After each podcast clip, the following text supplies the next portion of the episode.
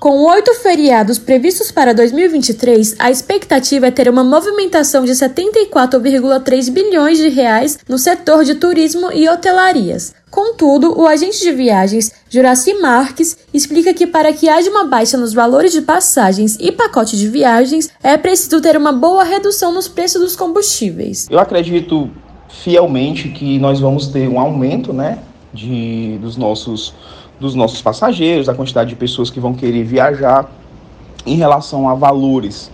A nossa expectativa é que a economia melhore, né? Porque isso vai fazer com que o pessoal viaje mais, procure mais as agências de receptivo, procure mais os pacotes, mas ainda há uma incógnita na economia no ponto de vista de como ela vai se comportar. Os valores de pacotes, de passeios de agência de receptivo, de excursões, eles geralmente eles são voláteis a partir do momento que há essas alterações no combustível, né? A movimentação nas redes de hotelarias começou ainda na virada do ano. Desde 2018 não se esperava um aumento significativo no setor. Reportagem Daniela Gomes.